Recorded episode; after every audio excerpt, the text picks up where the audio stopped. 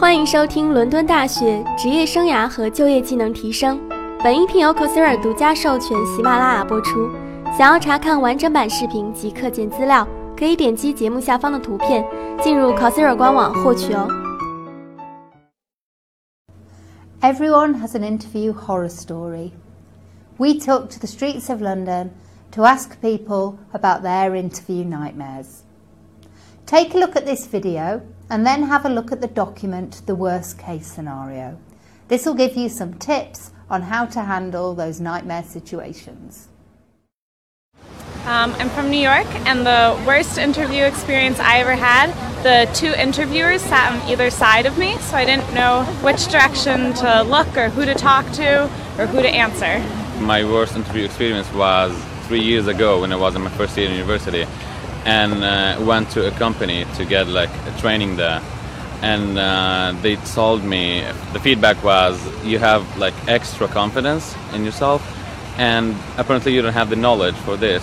So i learned from this that i don't have to like talk a lot about things that i don't know and like just be straightforward and like say what, whatever i know actually. My worst interview was um, wasn't too long ago. Um, as soon as I got in there, the interviewer said that I had an atrocious CV. And so I was kind of looking a bit dumbstruck and thinking, oh, great, I've got no chance at all. And he was very intimidating as well. Um, luckily, I've got the gift of gab, and um, I just tried my very best, and I actually ended up getting the job in the end. So CV isn't all that you need, I guess. My worst interview experience was when I was 17. I went for an interview for a job at Dry Cleaners. Um, first of all, she asked me about what work experience I'd had, which was fine. But after that, she said, okay, um, the owner's going to come in and meet you. He's really good at reading people. So he'll meet you and then we'll see what he thinks. And I'll, I'll base my decision on that. So um, the owner came into the room and he said hello and shook my hand. And that was it. He left the room and then she said, okay, uh, goodbye, I'll be in touch later. And later in the day, she called me to say I didn't get the job. I had a period uh, before my most recent job where I interviewed for quite a lot of jobs and it was extended over a couple of years.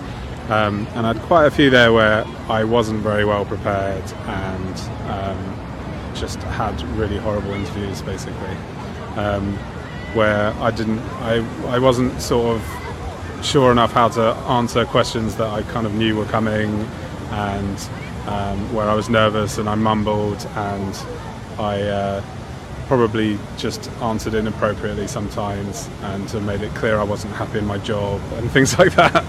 Um, so yeah, some pretty horrible experiences, but I think they're really important because um, I don't think I would have been able to do a good interview without having a number of really bad experiences. Um, because you have to know that you know it could be worse. So that's the point of where it kind of um, where it goes a bit better. You, it helps you to kind of realise that a bit on the spot and um, enjoy it a bit. Uh, my worst interview experience was when I was overcome by nerves. You know, uh, my throat felt like it was in my, I mean, my heart felt like it was in my throat, and I couldn't talk properly. I was sweating and you know, fidgeting. I kept playing with everything and not looking at anyone in the eye and sort of talking to my knees. And yeah, it was dreadful. I'm not surprised I didn't get the job. so the worst interview I've ever had was at a small IT firm. They sent me an email saying it was going to be a sort of small half an hour chat. I got there, it turned out to be a grilling for three hours in a windowless room with six or seven different people tagging in and out every 10 minutes, not even asking me questions, just throwing information at me and then just leaving. And it was just, it was horrific because you don't know if you were going to be tested on it or if it was relevant or if it was an endurance test of some description. It was just the weirdest thing. And then they call you to say, oh, you've got the job now. And you kind of go, I don't know if I want it. This is such a chaotic interview. I thankfully took it, which was, which was good. And I was there for three years after.